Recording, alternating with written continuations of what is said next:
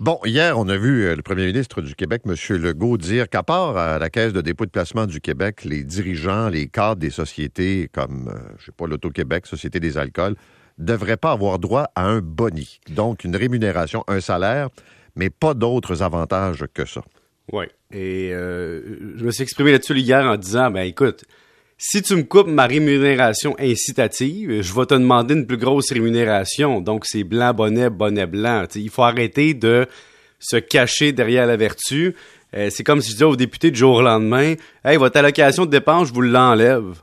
Puis il ah, mais attends, on a des dépenses, puis c'est dans notre contrat signé. Exactement. Vous voulez changer les conditions de contrat, on va changer le salaire. Tu sais, dans le fond, ça, c'est la première réflexion.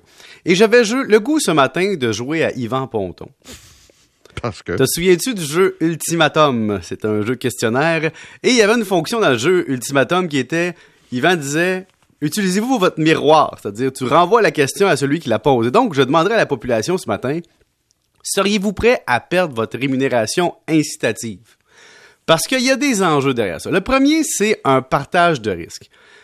Normalement, je te donne une rémunération qui est globale. C'est sûr que ton employeur, s'il te donne une rémunération incitative, il va se garder de l'espace pour te la donner. Mais il va aussi avoir de l'espace pour te payer, disons, une bonne année. C'est-à-dire, si l'entreprise fait une bonne année, il fait une entente avec toi. Il dit, si je fais une bonne année, je vais t'en donner un petit peu plus que je t'en aurais donné si je t'avais payé simplement à l'heure sans rémunération incitative. Et donc, il y a une espèce de partage là-dedans qui est là, qui est à l'avantage aussi de l'employé. Deuxième point, quand tu as une rémunération incitative, puis tu es dans un département où tout le monde a à peu près la même paye, ben c'est une façon de dire aux employés qui se donnent par rapport aux excès de zèle, ben écoute, on va te remercier, puis voici un chèque pour montrer que ce qu'on dit, c'est ce qu'on fait, alors voici le chèque. L'autre point, il y a une face cachée, Paul, de la rémunération variable. En finance personnelle, je l'ai vu souvent. C'est-à-dire? Ben, les le bonus de, ou les bonis de fin d'année servent à une chose, c'est que la personne qui reçoit son chèque s'en sert souvent pour deux choses. A, payer des dettes. B, mettre l'épargne de côté.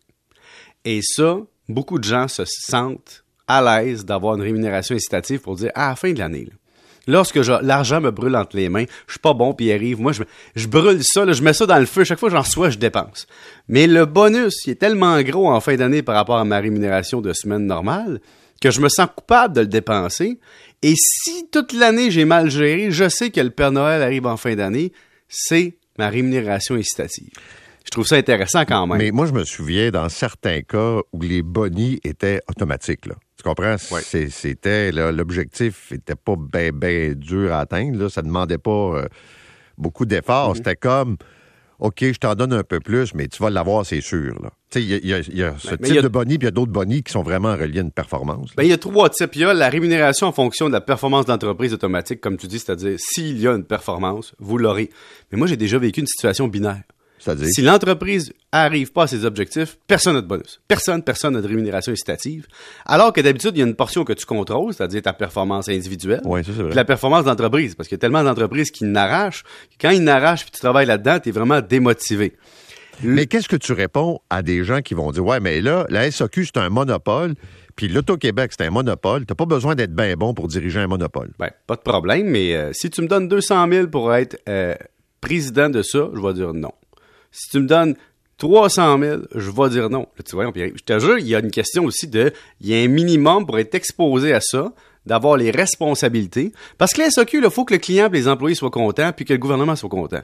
C'est un tripode. Hein? Ta job, c'est que tes employés soient heureux, que le client soit heureux de payer, que le gouvernement ait son chèque, puis pendant tout ça, là, tu gères le fait que tu vends de la drogue à du monde, puis tu leur empêches d'en consommer en même temps.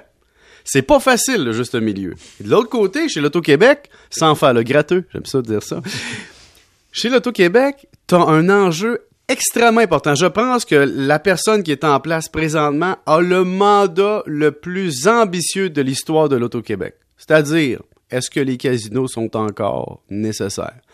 Est-ce que dans les bars de coin de rue, où, dans le fond, on ne paie pas justement nécessairement les employés à la hauteur que, l'Auto-Québec paierait.